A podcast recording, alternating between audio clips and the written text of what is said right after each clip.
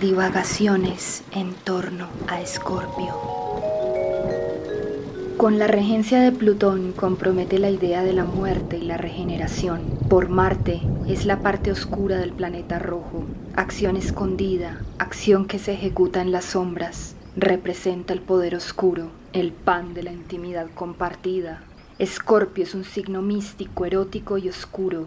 Es nuestro pacto con el diablo. A diferencia de Cáncer, Escorpio confía demasiado en sí mismo.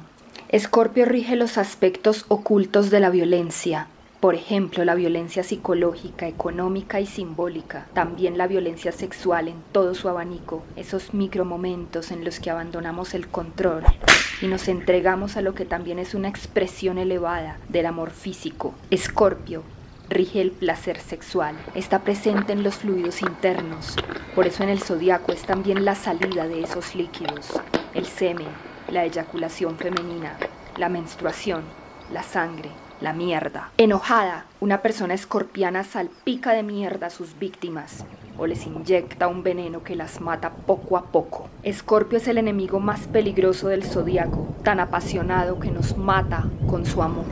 Rige la violación, el deseo carnal que se impone sobre otra persona. Es una imponencia erótica. Escorpio conecta experiencias místicas con experiencias terrenales es el contacto con lo místico y la profanación de lo místico. Es culpa, ira, resentimiento, autocrítica, celos. Representa la pena eterna. Rige al corazón cuando está roto. Es el dolor más profundo del alma. Escorpio tiene una energía magnética. Representa el momento del encierro, en el cual ocurre una transformación vital, pero donde también ocurre un daño psicológico.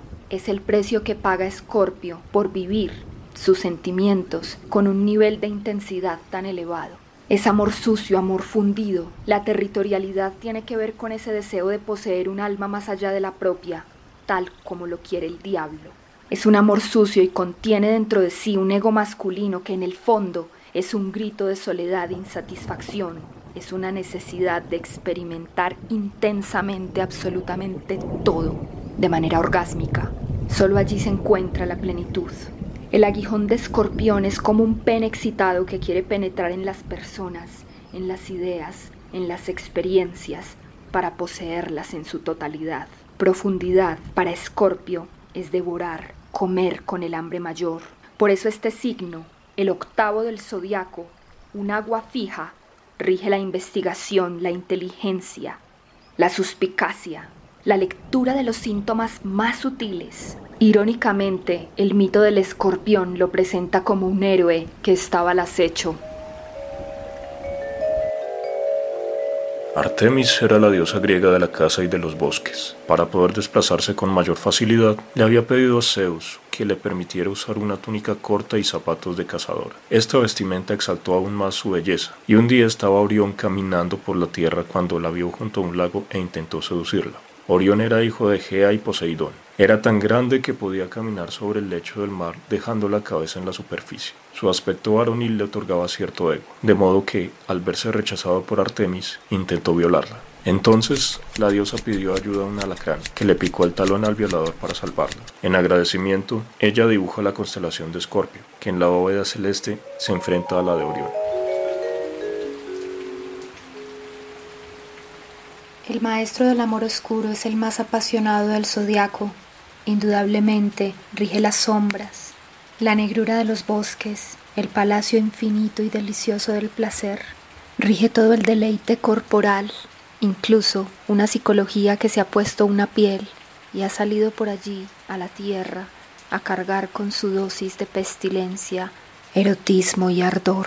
Nos enfrentamos con una fuerza que está más allá de nosotros, que nos excede. Las personas escorpianas son inquietantes, las más sensuales del zodiaco. Han bajado al inframundo como ese Hades Plutón y han vuelto a resurgir, deliciosos sobre la tierra. Visten de negro, son oscuros. Sus facciones pronunciadas les otorgan una dosis adicional de misticismo.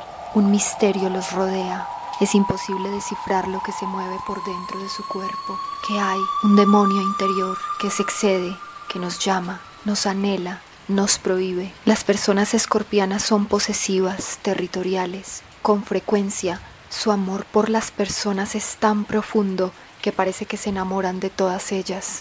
Pueden ser iracundos, independientes, autónomos como un escorpión que se esconde por debajo de las piedras solo para demostrarnos su nivel de autosuficiencia. Se maltratan constantemente con su necesidad de ser perfectos. Este podcast ha sido creado por la Escuela de Escritura Sensorial La Maletra. Voces Juan Manuel Serrano Pérez y María Antonia León. Música Caterine Ortega.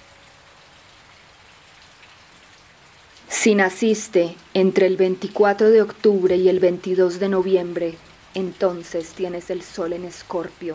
Cuando está iluminado, Escorpio es bello, sensual, elegante y sucio al mismo tiempo. Enamora fácilmente, pero de todos los signos, es el más vulnerable emocionalmente.